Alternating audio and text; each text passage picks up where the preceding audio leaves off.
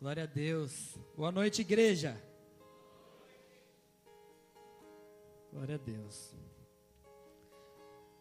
Quem está feliz aí de estar na casa do Senhor, dá um glória a Deus bem alto. Aleluia. A gente está falando sobre um tema às quintas-feiras. Qual que é mesmo? As portas. A porta. Quantas portas tem em Jerusalém? Quantas?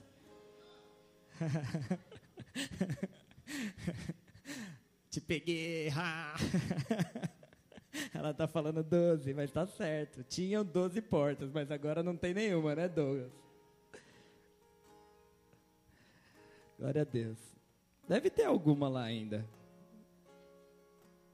Umas ruínas das portas. Igual a gente foi numa cidadezinha. Primeira vez que eu senti vontade de pesquisar sobre esse assunto foi quando a gente voltou de uma viagem ali no pertinho de Buenos Aires, só que é Uruguai, que chama Colônia del Sacramento. Se você quer ter uma experiência internacional sem gastar muito, é mais barato do que ir para o Nordeste. E é muito lindo. É bem mais barato que para o Nordeste, na verdade. E a e Colônia del Sacramento é uma cidadezinha pequenininha que era disputada por Portugal e Espanha. E aí, então, ela é toda murada e os muros ainda estão lá. E aí tem o lugar onde tinha a porta da cidade, aquela corrente, aquela porta elevadiça, assim, que subia e descia. E a cidade é linda, cheia de pedrinha na rua, eles preservaram bastante coisa, é bem bonita. Então, fica a dica.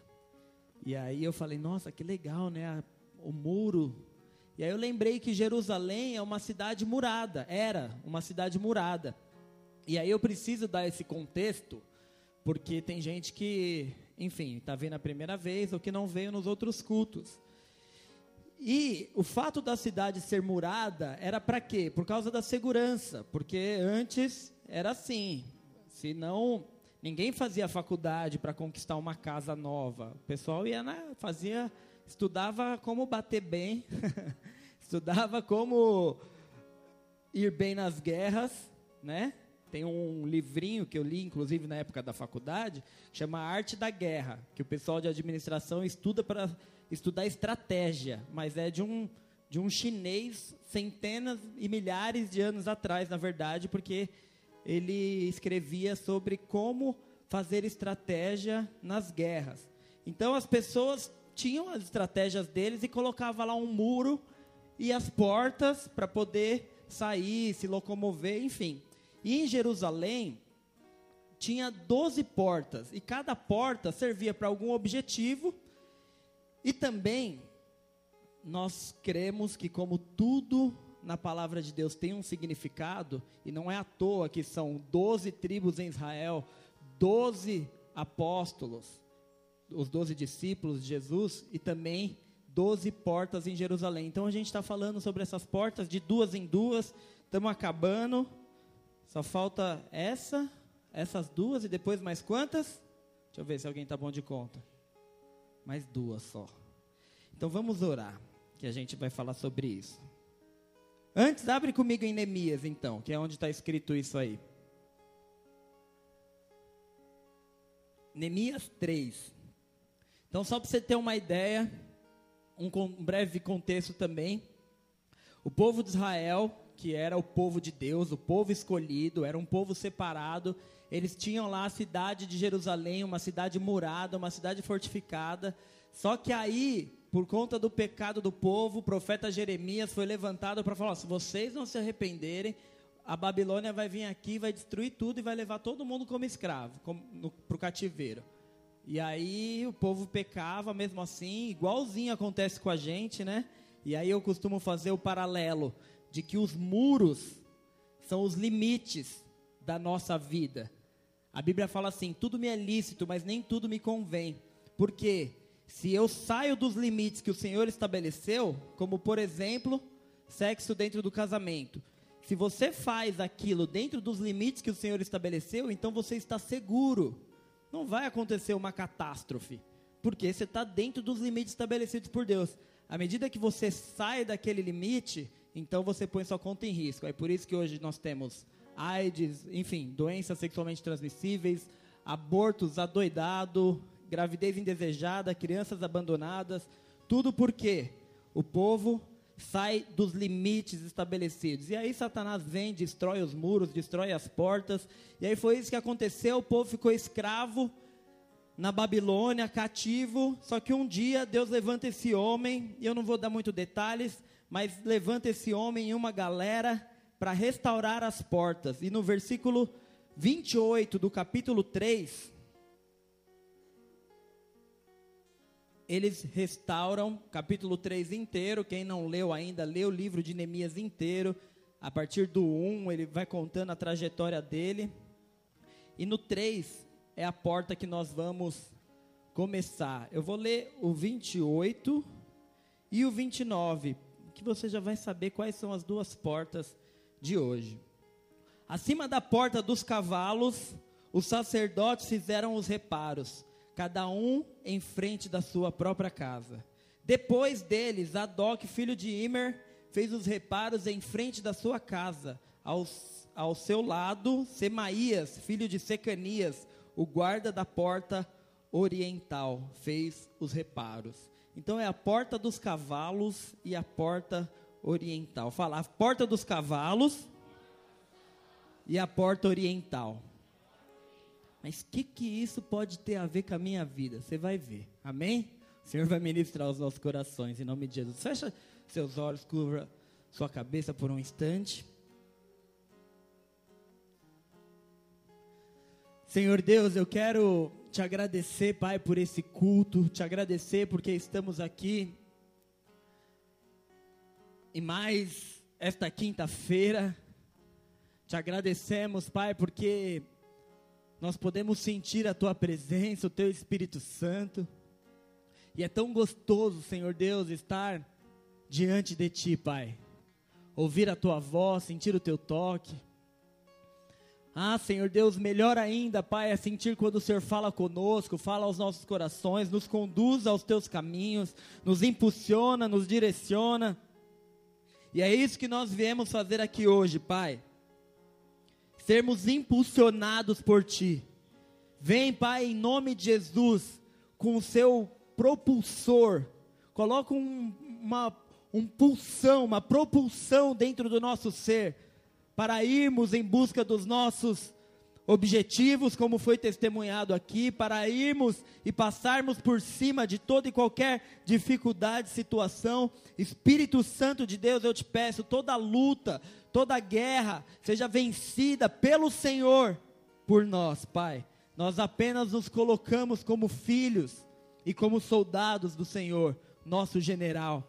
Espírito Santo, venha sobre a minha vida. Eu sei que eu não tenho nada de mim mesmo para oferecer, mas eu vou ler a tua palavra e ela por si só é eficiente, é eficaz, ela jamais volta vazia e que o teu Espírito Santo possa causar os efeitos necessários nessa noite, Pai me coloco diante de ti, me colocando no meu lugar, que é nada como ser humano, mas te pedindo que o teu Espírito Santo flua em nome de Jesus. Repreendo agora, em nome de Jesus, tudo que é contrário à pregação da tua palavra, tudo que é contrário a que os seus filhos e eu mesmo sinta a tua presença e seja ensinado e conduzido por ti. Pai, então toda dispersão, distração, sonolência, tudo que é contrário está repreendido agora em nome de Jesus. E declaro, Pai, que mais essa noite, mais esse culto, a tua palavra vai penetrar em nossos corações e produzir os efeitos pelo qual o Senhor enviou a nós. Em nome de Jesus Cristo. Amém e amém. Dá mais uma salva de palmas a Ele.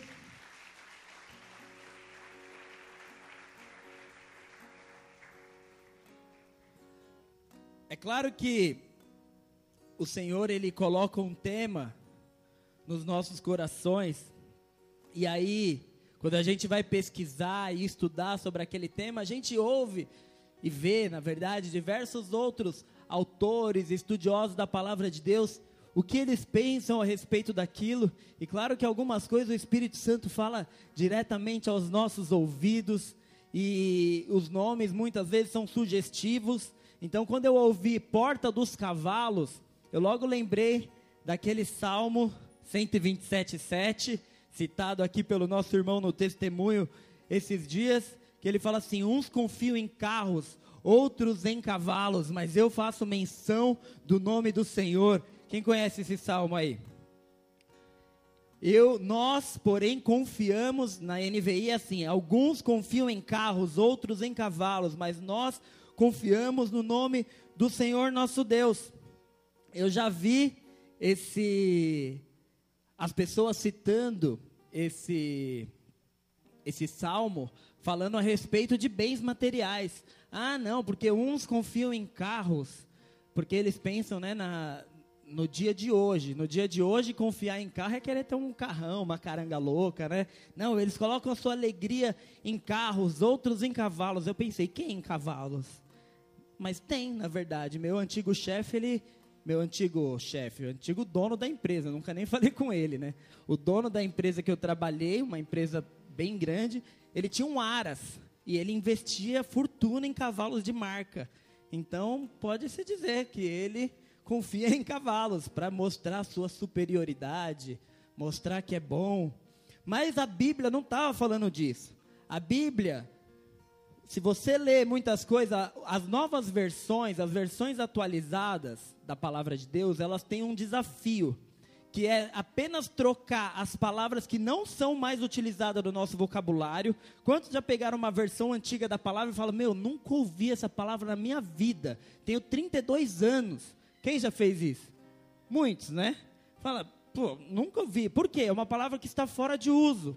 Então, eles têm que trazer para a palavra utilizada atualmente, mas sem perder o significado real e até o contexto da época. Então, esse é o desafio das novas versões. Então, ele não poderia falar assim, igual algumas versões poderia dizer, uns confiam em helicópteros, outros em jatinhos. Não é, porque tem que trazer a essência daquilo que ele estava querendo dizer. E a essência é exatamente o que nós vamos falar hoje. Por quê? Os cavalos, eles eram usados em guerras. Amém?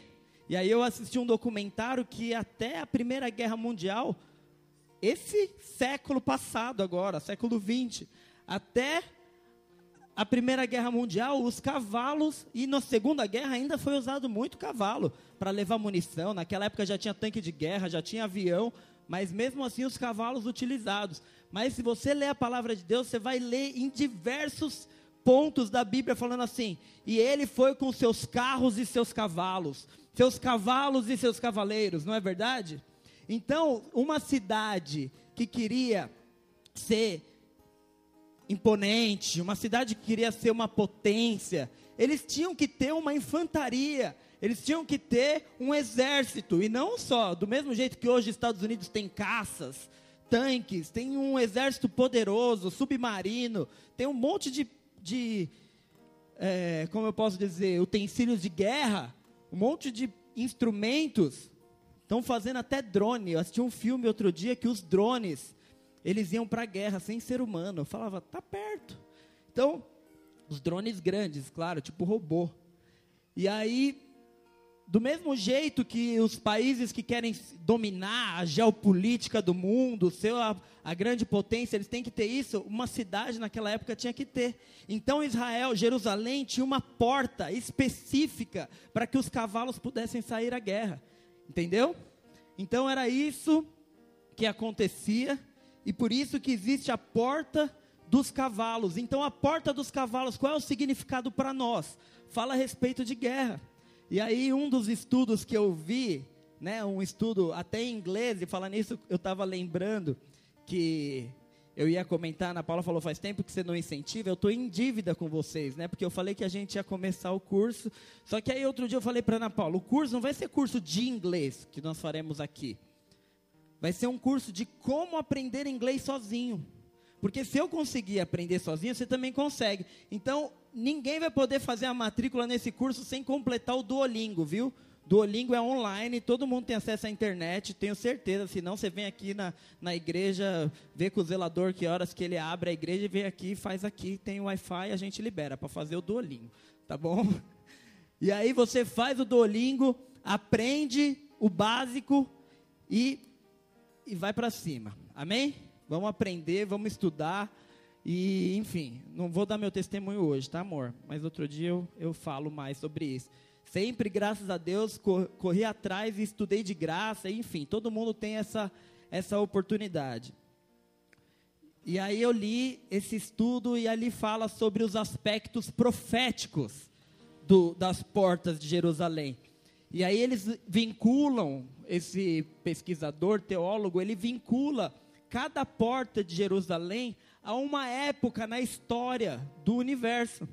E aí vem na ordem e os, o, a porta dos cavalos, ele fala que tem a ver com as guerras e com velocidade, porque cavalo é veloz, não é?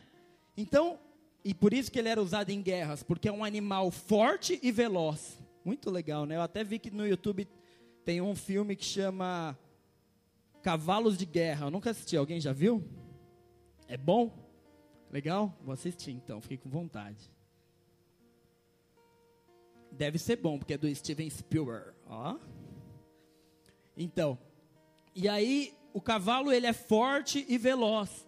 E aí ele fala assim, e faz todo sentido vincular, por isso que eu não comentei até hoje desse aspecto profético que fala, porque eu quis me aprofundar mais nesse ponto, que fala de cada porta sendo uma época, quem sabe mais para frente a gente faz outra outra série só falando do aspecto profético das portas. A gente tem falado do aspecto prático para nossa vida hoje. Mas essa eu quis comentar por quê? Porque é muito interessante, ele fala que começa em 1900 e vai até Jesus voltar. Se liga.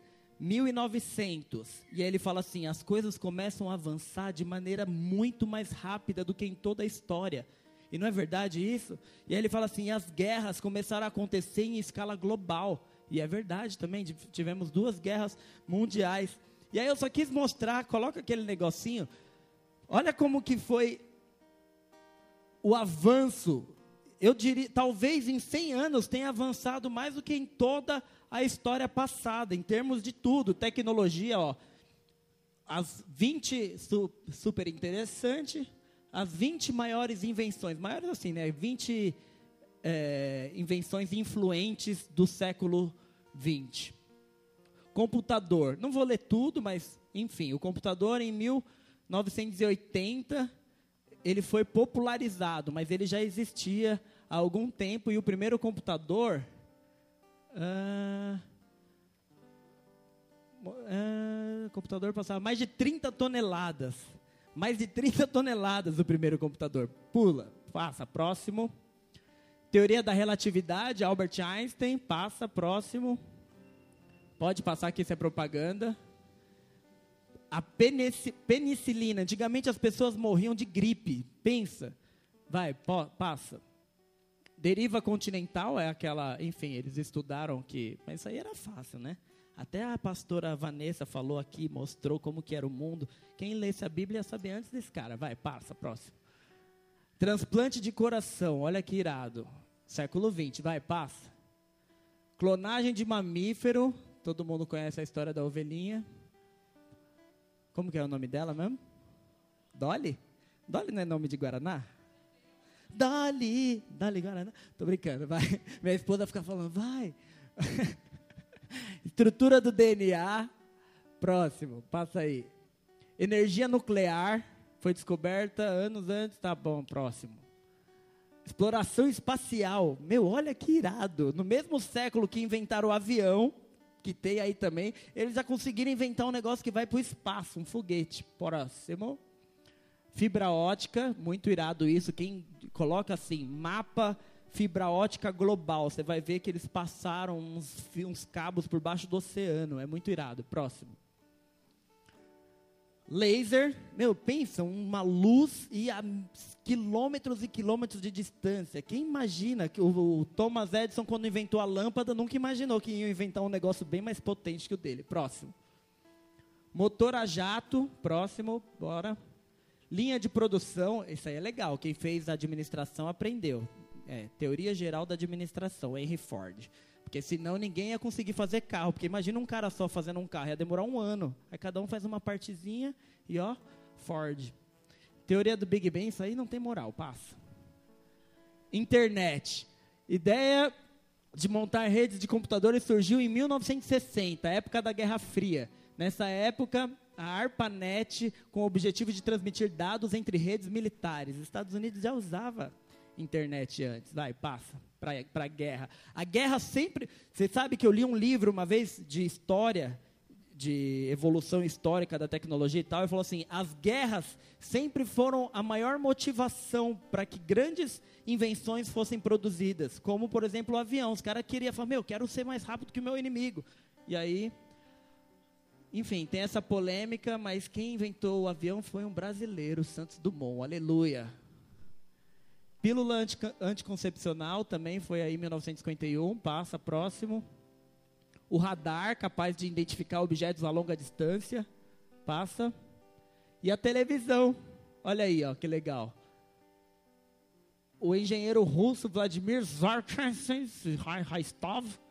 patenteou o tubo iconoscópico para a câmara, câmara de televisão em 1923. O primeiro sistema analógico foi demonstrado em 1924. Olha que irado, olha tudo o que aconteceu em 100 anos. Aí você pensa assim, que, que existia antes? Tinha nada. Tinha cavalo, verdade. Tinha animais. Aí você vê como uma criança hoje em dia é inteligente, né? Minha, minha filha pegou um celular da, da tia da minha esposa que não tinha touch com dois anos de idade. E aí ela tentou mexer assim na tela, não fazia nada. Ela, pai, tá quebrado. e aí, esses tempos atrás, eu contando uma história para Mari sobre. E aí eu falei assim. E aí ele veio com os carros e cavalos. Aí ela, pai, tinha carro naquela época? Eu falei, criança inteligente, né? Como ela sabe que não tinha carro naquela época? Aí eu expliquei que os carros que falam na Bíblia são as carroças, né? Os, as charretes. Enfim, as coisas evoluíram e o cavalo, ele tem. Isso aí foi só para ser um pouco de cultura no culto de quinta-feira, tá bom? Para te incentivar a fazer um curso, aprender coisas novas, é legal também, tá? Mas o cavalo, ele fala sobre isso, ele fala sobre velocidade, agilidade e sobre as guerras. E aí eu quero ler com você, não precisa abrir, mas olha para o telão, Apocalipse 19, 11.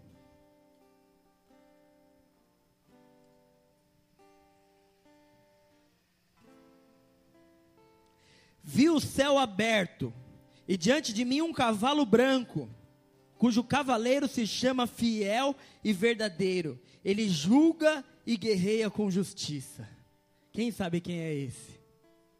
Jesus Cristo, nosso general, nosso rei, maior que um dia virá montado num cavalo branco, saltando pelos montes, e se você continuar lendo, você vai ver, e os seus olhos eram como chamas de fogo, seus pés como de latão reluzente, ele vai vir cheio de glória, o nosso rei, general, rei forte e valente nas batalhas, e é isso que nós iremos falar hoje, sobre as guerras, porque a palavra de Deus Queridos, todos nós sabemos que o Velho Testamento fala de forma física o que no Novo Testamento é espiritual.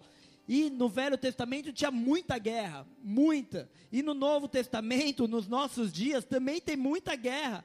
Porque Paulo falou: a nossa luta, a nossa guerra não são mais contra pessoas, mas contra espíritos malignos, contra principados e potestades. Se você for estudar um pouquinho sobre guerra espiritual, você vai saber que principados e potestades dominam regiões, dominam situações e áreas.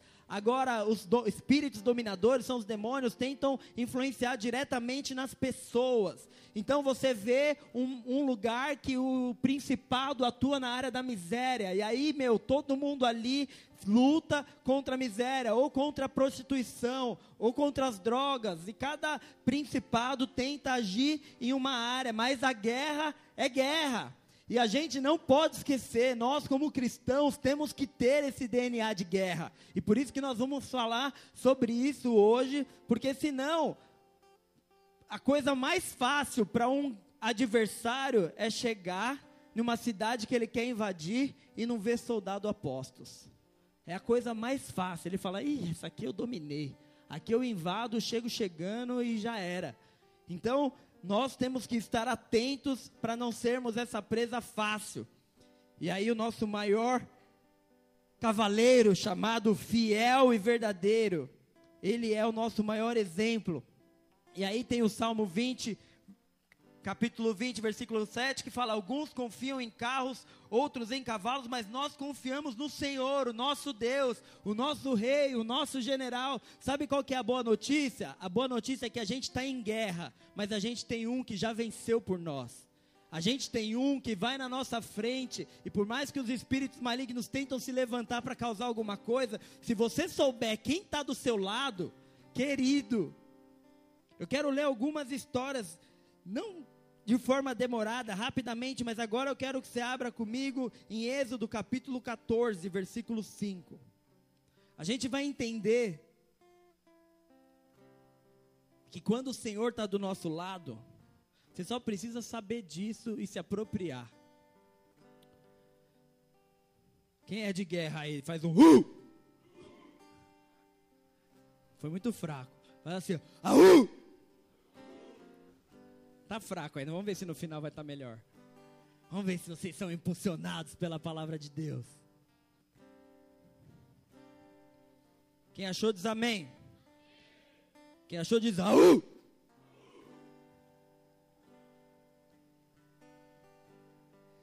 Contaram ao rei do Egito que o povo havia fugido. Só um contexto bem rápido: o povo era escravo no Egito. Deus levanta Moisés e aí acontece um monte de coisa lá e o povo sai. E aí o rei, enfim, tinha liberado por causa de tanta coisa ruim que tinha acontecido no Egito, mas aí chegam e falam que os caras foram de fato, foram embora de verdade. Então o faraó e seus conselheiros mudaram de ideia e disseram: O que foi que fizemos? Deixamos os israelitas saírem e perdemos os nossos escravos. Então Faraó mandou aprontar a sua carruagem e levou consigo o seu exército. Levou todos os carros de guerra do Egito, inclusive 600 dos melhores desses carros, cada um com um oficial no seu comando o Senhor endureceu o coração do Faraó, rei do Egito, e este perseguiu os israelitas que marchavam triunfantemente. Os egípcios, tenta dar uma melhorada aqui no meu retorno. Os egípcios, com todos os cavalos e carros de guerra, os cavaleiros da infantaria, cavalos e carros de guerra, viu? saíram em perseguição aos israelitas e os alcançaram quando estavam acampados à beira-mar, perto de Pi-Airote, de fronte de Balzefon. Ao aproximar-se o faraó, os israelitas olharam e avistaram os egípcios, que marcharam em direção deles e aterrorizados clamaram ao Senhor. Dei um grito só e fiquei rouco, pelo amor de Deus. Imagina no final do culto, orem por mim. Disseram a Moisés: Foi por falta de tumultos no, túmulos no Egito que você nos trouxe para morrermos no deserto? O que você fez conosco, tirando-nos de lá? Já não tínhamos dito no Egito: Deixe-nos em paz, seremos escravos do Egito, até ser escravo dos egípcios do que morrer no deserto. Moisés respondeu: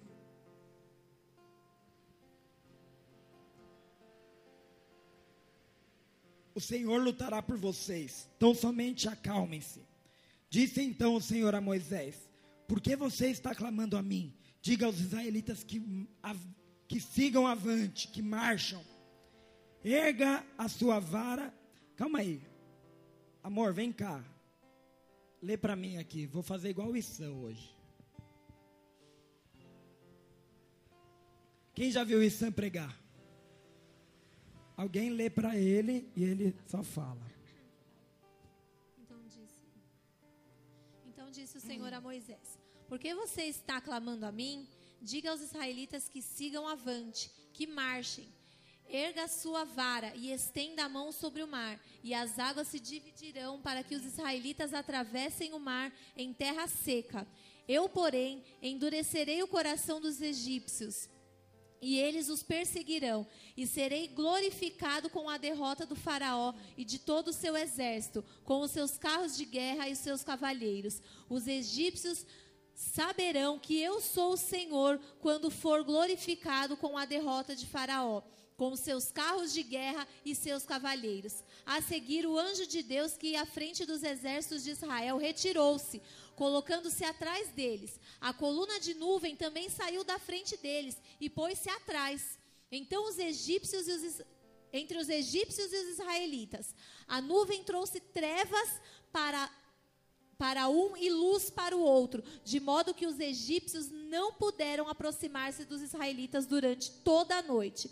Então Moisés estendeu a mão sobre o mar, e o Senhor afastou o mar e tornou em terra seca, em um forte vento oriental que soprou toda aquela noite. As águas se dividiram e os israelitas atravessaram pelo meio do mar em terra seca, tendo uma parede de água à direita e outra à esquerda os egípcios os perseguiram e todos os cavalos, carros de guerra. Fala, todos os cavalos e carros de guerra.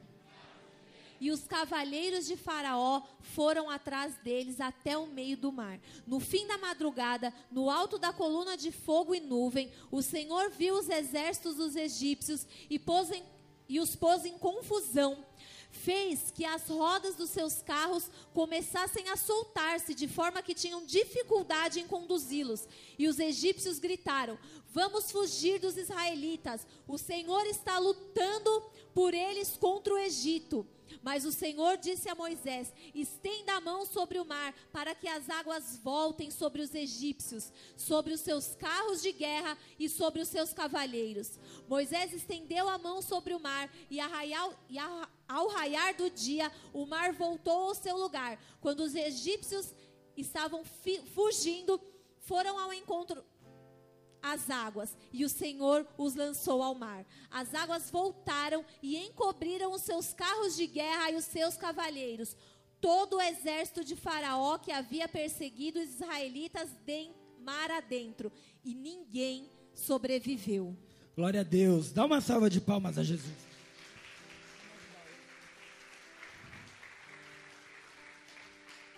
Pode ficar aqui, você vai ser minha assistente hoje. É exatamente isso que significa seus carros. Uns confiam em carros, outros em cavalos. É exatamente isso, porque o Egito, ele colocava sua confiança nos seus equipamentos de guerra, no seu exército. Então, mesmo depois de Deus mandar dez pragas, de acontecer tudo aquilo, ele ainda fala assim: como vou perder meus escravos? Eu tenho carros, cavalos e cavaleiros. Vamos mandar atrás deles. E aí vocês veem o que acontece quando o povo é o povo de Deus. Não importa o quão difícil seja a situação que você esteja vivendo, não importa qual o tamanho do seu problema, não importa se você pensa assim, meu Deus, como que eu vou passar por essa situação? Parece um exército atrás de mim, ou aquele pecado, aquela maldição, parece um exército, e é, de verdade, a gente vai ver isso aqui, é um exército mesmo, mas o Espírito do Senhor, o seu rei, o maior de todos os cavaleiros, aquele que vem sobre um cavalo branco, ele é com você. Em nome de Jesus Cristo. A gente vai ver outras situações. Lê Ageu 2. Ageu 2, 21, 22. Diga a Zorobabel, governador de Judá, que eu farei tremer o céu e a terra, derrubarei tronos e destruirei o poder dos reinos estrangeiros.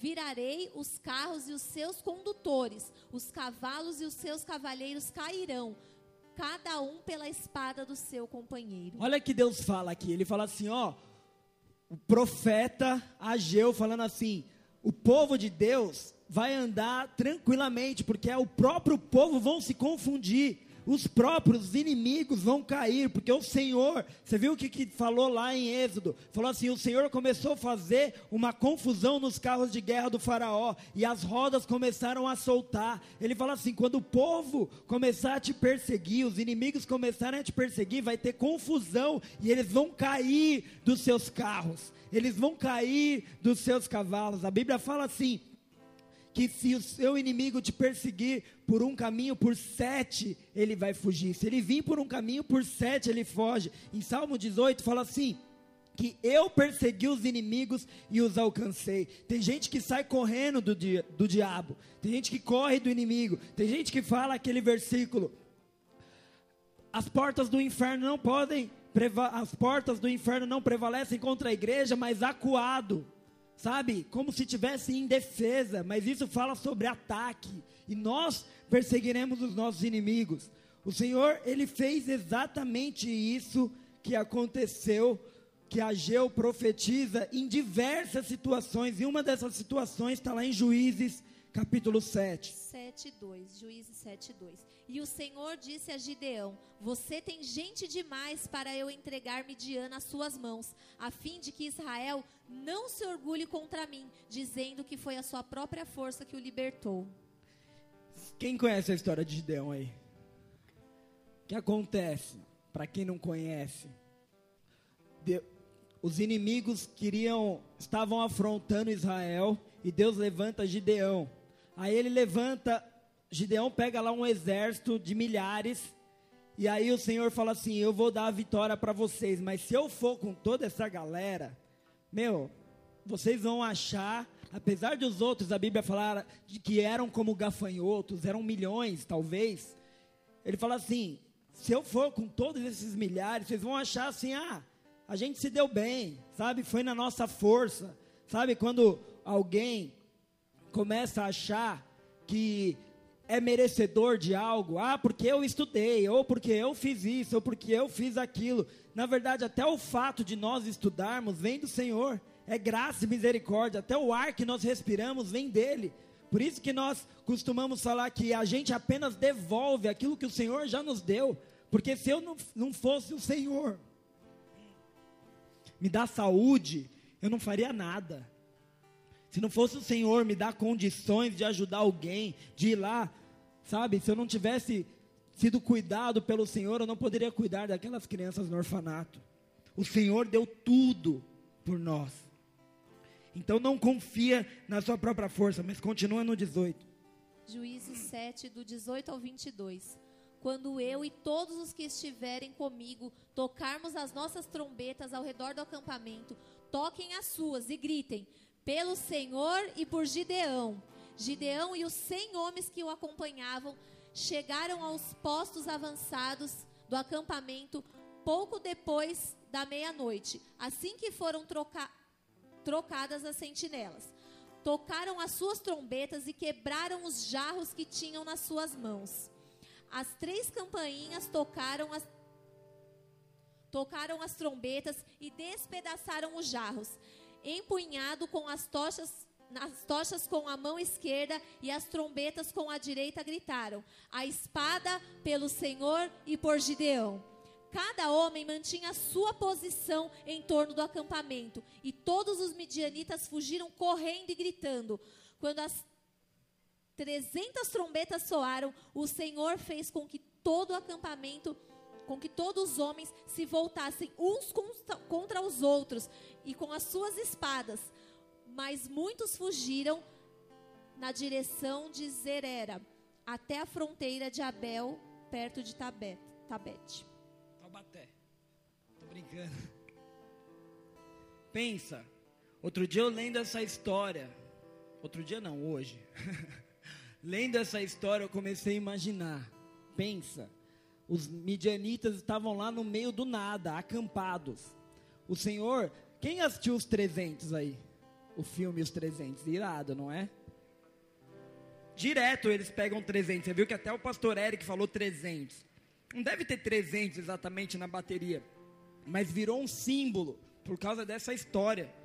Porque Gideão tinha milhares Aí Deus foi falou: Ó, quem tiver com medo, pode mandar embora. Aí depois para beber água, ó, quem beber água de forma negligente, pode mandar embora. Ficaram 300. 300. Ele falou assim: então é com os 300 que nós vamos. E aí Deus dá essa estratégia para Gideão. Ele chega lá, no meio do acampamento dos caras, que eram muitos, muitos mesmo. E aí, ah, tem uma coisa antes: que ele vai na madrugada anterior, lá perto do acampamento dos caras, e eles ouvem que os inimigos tiveram um sonho. E nesse sonho acontece uma parada lá, eles falam assim: foi a espada de Gideão. Então ele percebe que os caras já estavam com medo. E o medo, querido, é o que mais destrói vidas.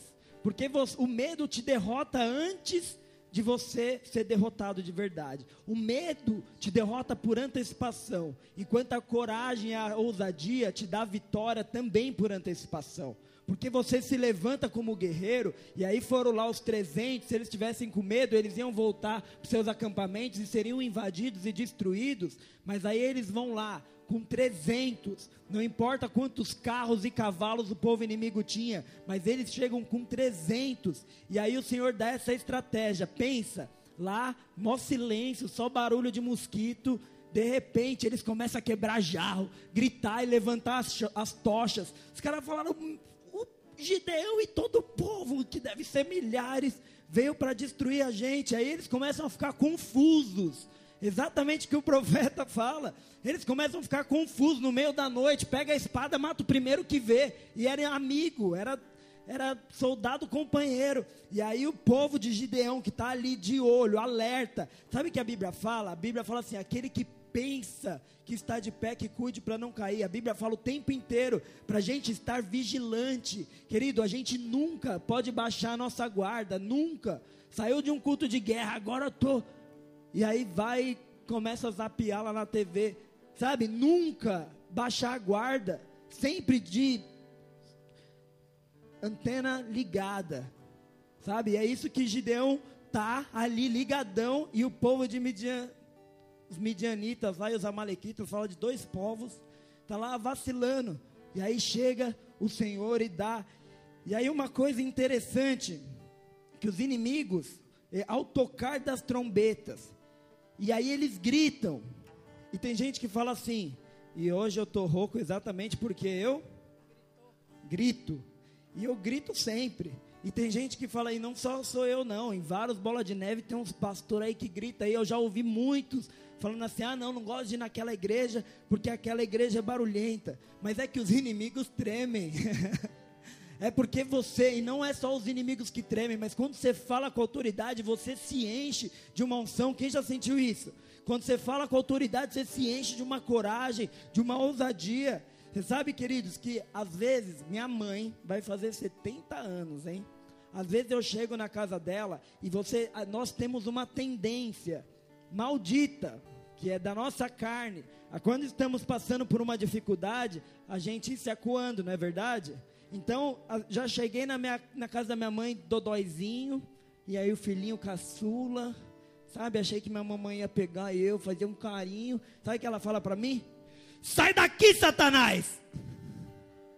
Ela fala assim, desse, desse jeito. Ela fala assim: Não, não sou eu, Satanás, viu, gente?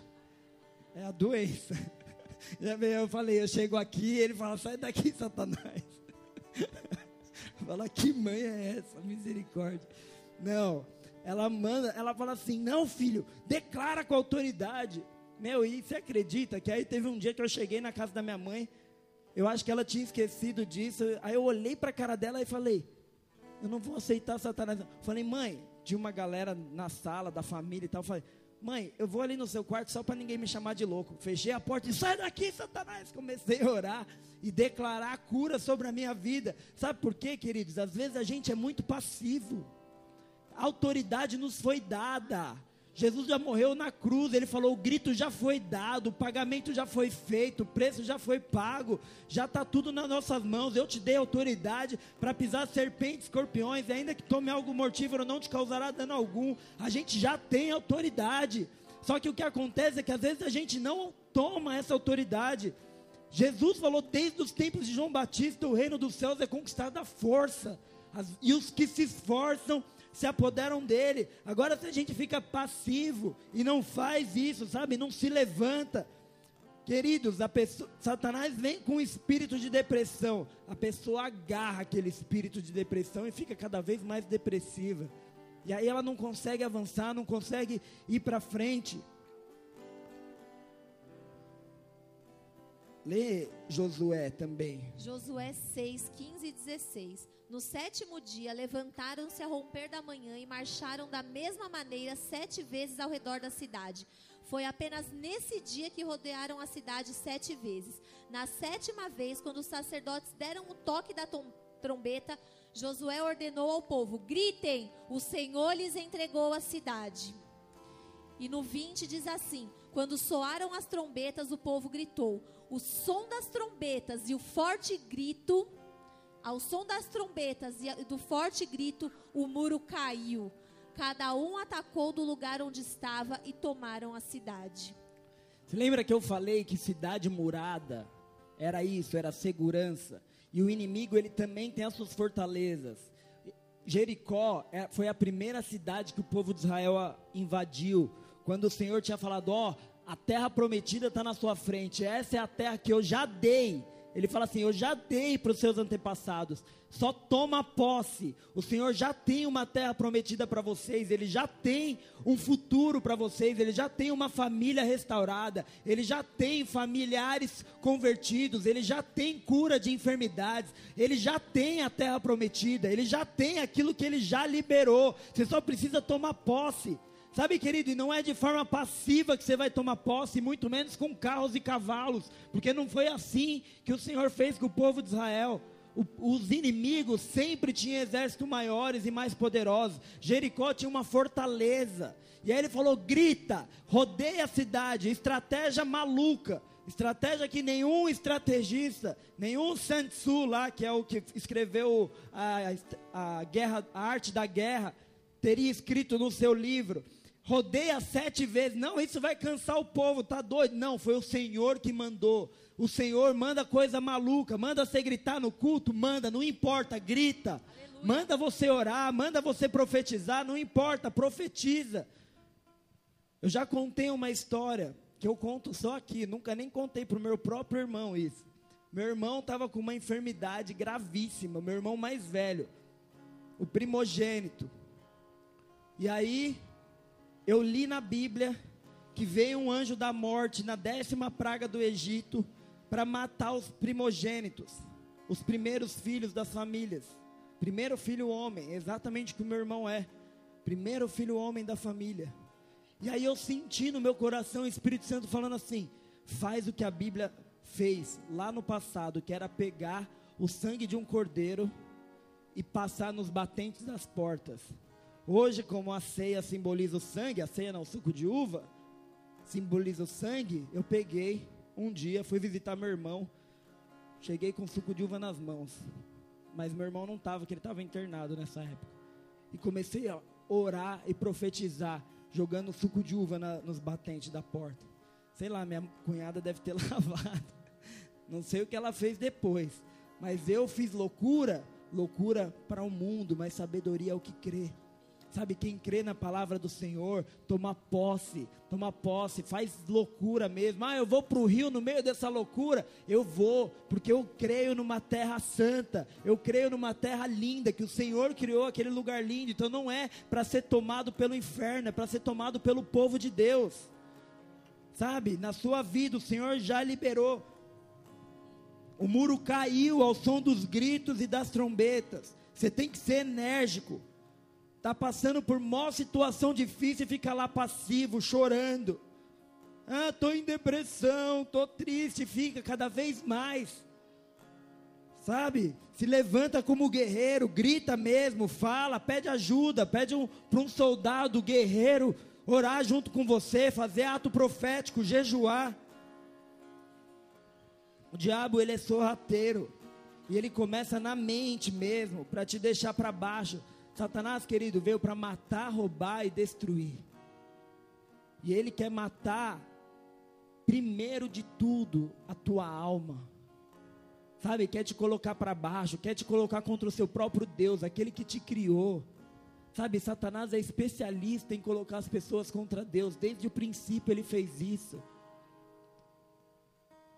E aí ele tenta e vem com essa artimanha dele vem alguma situação colocada por ele mesmo e por causa do, das nossas brechas, porque como eu falei no início, se nosso muro estiver selado, ninguém, ele não entra. Se nós estivermos dentro dos limites estabelecidos por Deus, ele não entra. E por isso que a gente tem que restaurar as portas. Restaurar as portas. restaurar os muros. Restaurar a porta dos cavalos é falar assim: eu tenho um exército dos céus. Sabe o que é ter um exército dos céus? A última história. Segunda Reis 6, 13 e 17. Ordenou o rei: Descubram onde ele está, para que eu mande capturá-lo. Quando lhe informaram o que o profeta que o profeta estava em Dotã, ele enviou para lá uma grande tropa com cavalos e carros de guerra. Eles chegaram de noite e cercaram a cidade. O servo do homem de Deus levantou-se bem cedo pela manhã e, quando saía, viu uma tropa com cavalos e carros de guerra, que cavalos e, e carros de guerra haviam cercado a cidade. Então ele exclamou: Ah, meu senhor, o que fareis, faremos? E o profeta respondeu: Não tenha medo aqueles que estão conosco são muito mais numerosos do que eles. E Eliseu orou: Senhor, abre os olhos dele para que veja. Então o Senhor abriu os olhos do rapaz, que olhou e viu as colinas cheias de cavalos e carros de fogo ao redor de Eliseu. Glória a Deus. Sabe, queridos, é exatamente isso que acontece. Deus estava usando de maneira poderosa a vida de Eliseu. Você vai ver lá quando você lê tudo a história, usava de maneira poderosa. Ele, o, povo, o povo da Síria fazia acampamento num lugar para pegar o, o povo de Israel. Eliseu ia falava assim: não vai por aqui, vai por ali. ele tinha revelação e ia caguetando. Aí o, o, rei da Síria falou: Quem é dos nossos que está nos traindo? Ele falou: Não, é o Eliseu, o homem de Deus, que está sendo usado pelo Senhor e não está deixando a gente pegar ele. Ele falou: Então vou matar ele. Sabe por quê, querido? Quando você começa a dar trabalho para o diabo, ele começa a querer se levantar contra a sua vida. Mas se você souber quem está do seu lado, Geazi não sabia, o servo do profeta não sabia. Então ele vê, ele treme. Quem não sabe, quem nem tem os olhos da fé, vê a situação, treme. E quando você treme, o que, que você faz? Ou você se esconde e vai chorar lá no quarto, esperar o exército chegar, ou você foge e ele é alcançado pelo inimigo, porque ele não vai desistir de te pegar. Eu, vi uma, eu ouvi uma frase uma vez e é a mais pura verdade. Não importa quem se você acredita ou não, na guerra você já está. Então, ou você se levanta como guerreiro e acredita e ora para você ver os que estão ao seu redor. Sabe, quando o profeta fala assim: abre os olhos dele para que ele veja, ele olha e vê carros e cavalos de fogo. Aleluia. Ele vê algo que é sobrenatural, que é espiritual. Não é algo que o mundo pode ver, não é algo que o mundo pode comprar, não é algo que as pessoas conquistam na sua própria força. Sabe? No capítulo 5, versículo 9, só um trechinho, fala assim: Então Namã Namã era um alto general da Síria, desse mesmo povo. Foi com seus cavalos e carros e parou à porta da casa de Eliseu. É outra situação, outra história. Sabe o que estava acontecendo aqui? O mesmo povo que estava atacando o povo de Israel, o mesmo povo que foi confundido, porque todo mundo ficou cego nessa ocasião, aí a gente não leu a história inteira mas o mesmo general ficaram sabendo que ele, Namã, tinha lepra e só quem poderia curar era o Deus de Eliseu. Sabe o que, que isso significa, querido? Que as pessoas no mundo, elas vão perceber que o seu Deus que te dá paz, mesmo em meio a situações mais complicadas, sabe, que tem a paz que excede todo entendimento, a pessoa olha para você e fala assim: como? Como ele está vivendo, está nessa paz diante dessa situação? Como? Como que ele consegue passar por tudo isso com alegria, com um sorriso no rosto e crendo em um Deus? Como? E aí vão falar assim: olha, vai lá no Deus do João, no Deus do Pedro, no Deus do Jorge, vai lá no Deus dele, no meu Deus, porque é Ele que cura. E aí, sabe o que, que eles têm que fazer? Estacionar os seus cavalos, os seus carros, sabe? Eliseu nem saiu para fora. Quem conhece essa história sabe. Falou assim: ó, oh, Geazi, avisa lá o Namã para ele ir lá no Rio Jordão se lavar que ele vai ficar purificado. O cara fica doido, ele fala assim: como assim? Ele não veio nem me receber. Pensei que ele ia chegar rodopiando, impondo as mãos sobre a minha vida e eu ia ser curado. E ele fala só isso porque ele tinha orgulho dos seus carros, seus cavalos, mesmo com lepra. O mundo está aí doente, o mundo está aí enfermo, e mesmo assim tem orgulho, porque acredita nos seus carros e nos seus cavalos. Aí ele vai lá, enfim, os, os servos dele convencem ele de se lavar, ele se lava, é curado, e aí ele tem que se render. Aí ele volta e fala assim: Meu Senhor, ele chama Eliseu de meu Senhor, porque ele tem que se render. Sabe, as pessoas que se orgulham, a Bíblia fala assim: que toda língua confessará e todo joelho se dobrará diante de um rei, aquele que virá sobre um cavalo branco. Sabe, não importa se as pessoas tentam te humilhar, humilhar a sua fé, não importa se as pessoas tentam te, te colocar para baixo, você serve ao Rei dos Reis e Senhor dos Senhores. E um dia toda língua confessará e todo joelho se dobrará. Dá uma salva de palmas a Ele.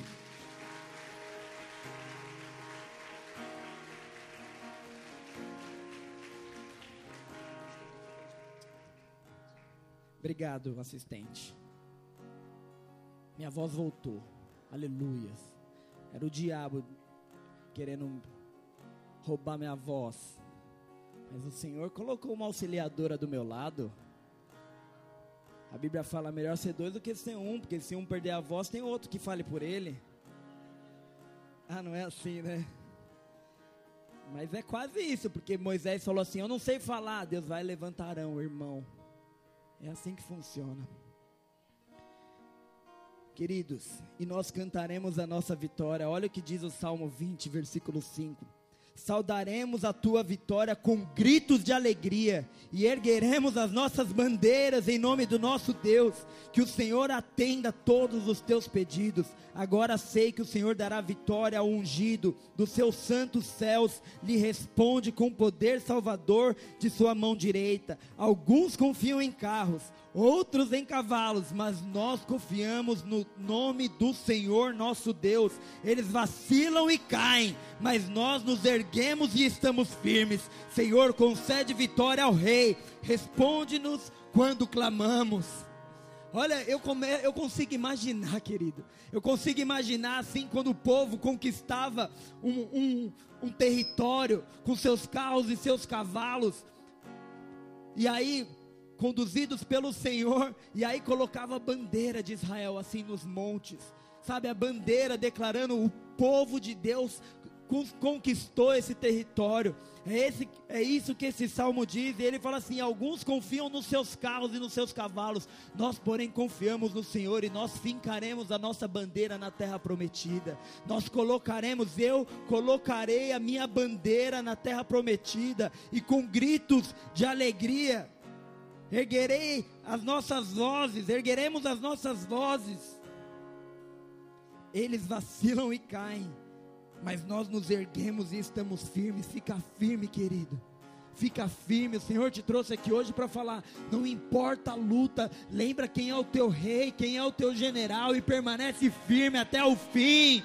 Aleluia! Dá uma salva de palmas a Ele.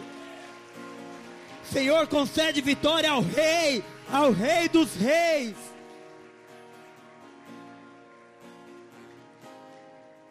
Mas e agora? Já é quase a hora de acabar o culto e ainda tem a porta do Oriente.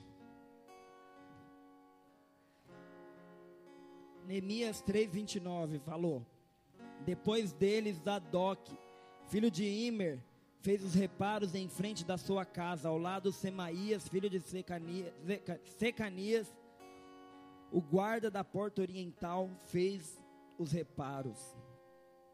Não precisa abrir, acompanha no telão. E a porta oriental? Não vem nada na minha mente, mas a palavra de Deus fala. 44, versículo 1.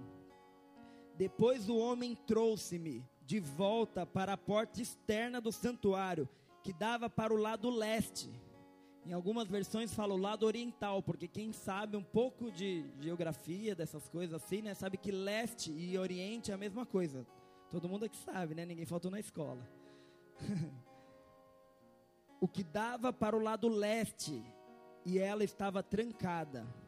O Senhor me disse: se liga, falou para o profeta: esta porta deve permanecer trancada, não deverá ser aberta, ninguém poderá entrar por ela. Deve permanecer trancada, porque o Senhor, o Deus de, o Deus de Israel, entrou por ela. O príncipe é o único que poderá entrar e sentar-se dentro para comer na presença do Senhor. Ele entrará pelo pórtico da entrada e sairá pelo mesmo caminho. Zacarias 14, 4, acompanha também no telão. Naquele dia, os seus pés estarão sobre o Monte das Oliveiras, a leste de Jerusalém. E o monte se dividirá ao meio, e de leste a oeste, por um grande vale. Metade do monte será removido para o norte, a outra metade para o sul.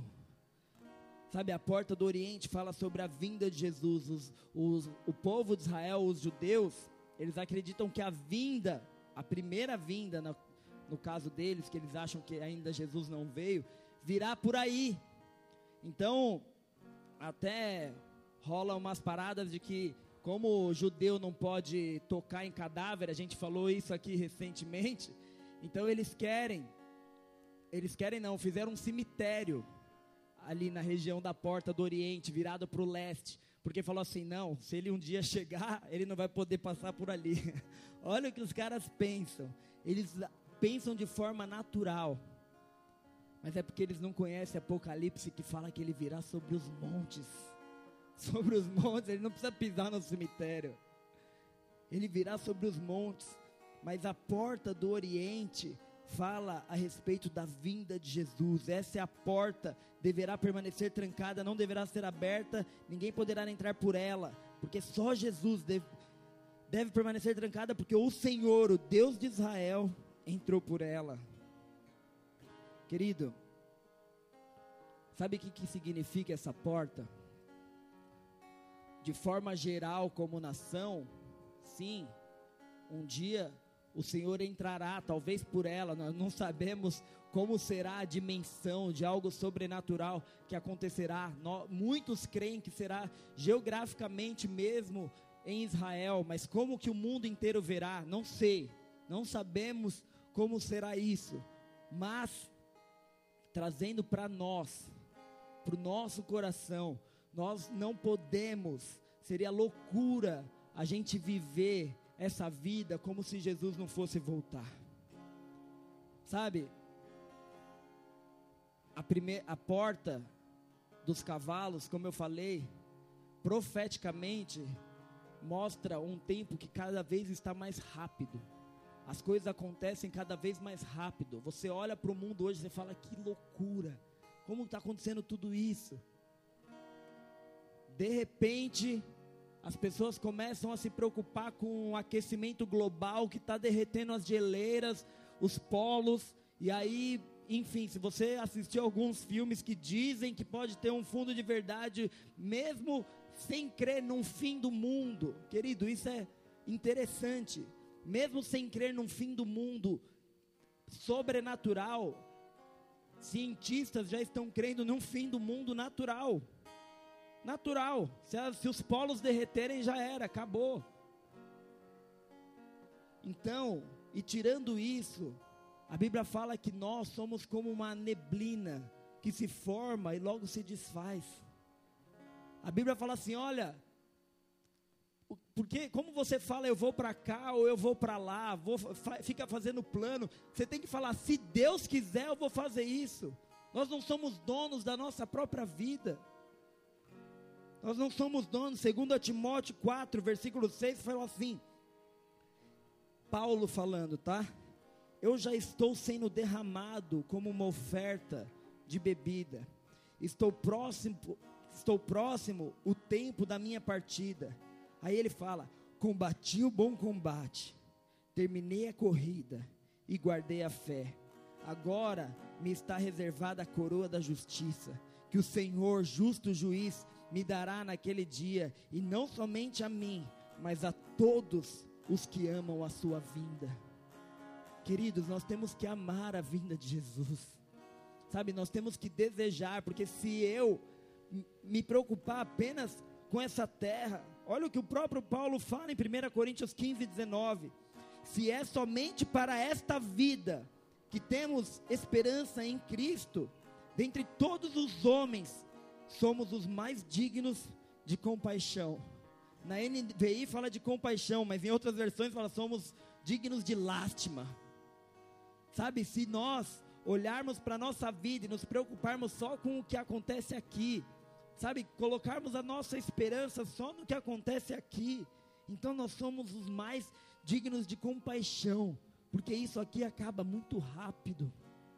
Agora, se eu não tenho, se eu não creio, tem gente que crê na palavra de Deus para todas as promessas que o Senhor pode dar aqui nessa terra, mas não, não tem capacidade de crer que Deus tem uma, uma eternidade, sabe, de alegria, de felicidade, de plenitude, sem dor, sem choro, sem ranger de dentes, sabe? É isso que o Senhor tem quando nós colocamos a nossa esperança em Jesus. Então você não se importa muito e não entra na cultura desse mundo de querer tudo para si, muito pelo contrário, você você doa a sua vida, como Paulo fala, eu derramei a minha vida como oferta. E agora eu posso dizer: combati o bom combate, completei a carreira e guardei a fé. Agora ali no momento onde ele já sentia que o Senhor estava chamando, ele fala assim: agora eu vou desfrutar de tudo que ele tem para mim, a coroa da justiça, que o justo juiz me dará não somente a mim, mas a todos que amam a sua vida. Sabe, Apocalipse acaba, finalzinho da Bíblia fala assim: o Espírito e a noiva dizem: Vem. Eu já falei para vocês que a noiva é a noiva de Jesus Cristo, é a igreja. Nós dizemos vem. Enquanto tem muitos falando assim, ah não, eu ainda tenho muita coisa para fazer, tomara que Jesus não venha agora. Não, a Bíblia fala, a noiva verdadeira diz vem. Sabe por quê? Porque nada neste mundo, nenhuma alegria, nenhuma plenitude deste mundo se compara à plenitude que sentiremos no céu. Eu não estou falando que você tem que querer morrer, ah, vou morrer. Puxa a boca assim, igual o Didi Mocó. Porque o Senhor é o dono da vida. Jamais. Mas eu estou falando de cumprir a sua carreira aqui na terra com os olhos na eternidade. E aí eu volto lá para aquele primeiro versículo. Apocalipse 19, onde o nosso eu vi o céu aberto diante de mim, um cavalo branco, cujo cavaleiro se chama Fiel e Verdadeiro. Ele julga e guerreia com justiça. Esse é Jesus Cristo que um dia virá. Curva sua cabeça e feche seus olhos.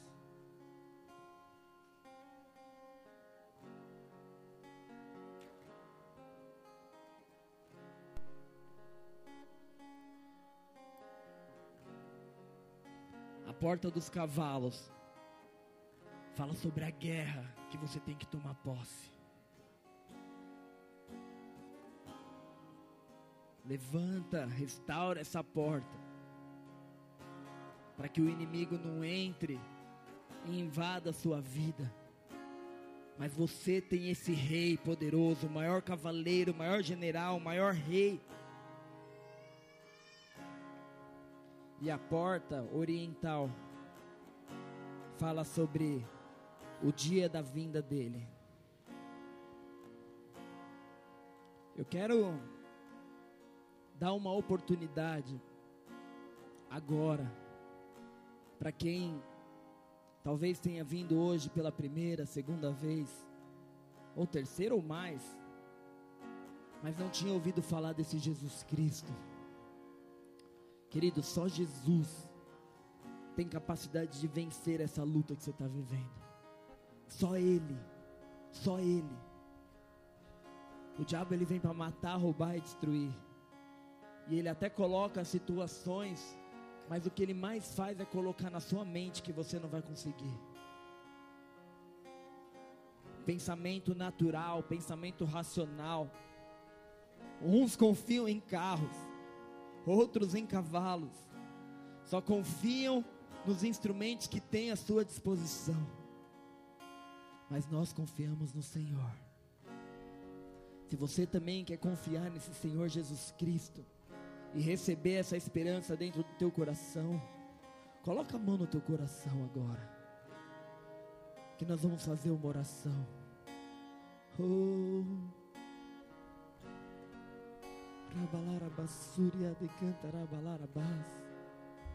Como um guerreiro que o Senhor acaba de levantar, se coloca de pé no seu lugar.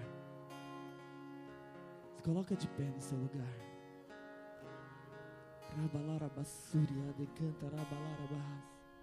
Se você deseja aceitar Jesus como Senhor e Salvador da sua vida, com a mão no seu coração, se coloca de pé no seu lugar. Todos estão de cabeça baixa, todos estão de olhos fechados. Não é para mim, não é para ninguém que você toma essa atitude. Mas é demonstrando para o mundo espiritual que tem um guerreiro que não estará abatido. Tem um guerreiro que não ficará acuado diante das situações, diante das dificuldades. Mas se levantará, porque o Rei dos Reis e Senhor dos Senhores se levantou ao seu favor antes. Se coloca de pé no seu lugar e faz essa oração comigo. Fala assim: Senhor Jesus. Senhor Jesus. Hoje eu ouvi a tua palavra. Hoje eu ouvi a sua palavra. E eu não quero. E eu não quero ser abatido por Satanás. Ser abatido por Satanás. Eu não quero ficar acuado. Eu não quero ficar acuado. Então eu tomo posse. Então eu tomo posse da autoridade. Da autoridade do Senhor. Do Senhor. Jesus Cristo. Jesus Cristo. Que já venceu a morte. Que já venceu a morte. E que um dia virá. E que um dia virá. Montado em um cavalo branco. Montado em um cavalo branco. Para me levar. Para me levar para morar com ele. Para morar com ele. Mas até lá. Mas até lá. Eu tomo posse. Eu tomo posse dessa autoridade. Dessa autoridade. E venço. E venço toda obra do mal. Toda obra do mal na minha vida. Na minha vida. Em nome de Jesus em Cristo. Em nome de Jesus Cristo. Hoje. Hoje. É um marco na minha vida. É um marco na minha vida. Perdoa os meus pecados. Perdoa os meus pecados. E me dá a salvação em ti, Jesus. E me dá a salvação em ti, Jesus. Aleluia. Dá uma salva de palmas a Jesus e se coloca de pé todo mundo no seu lugar.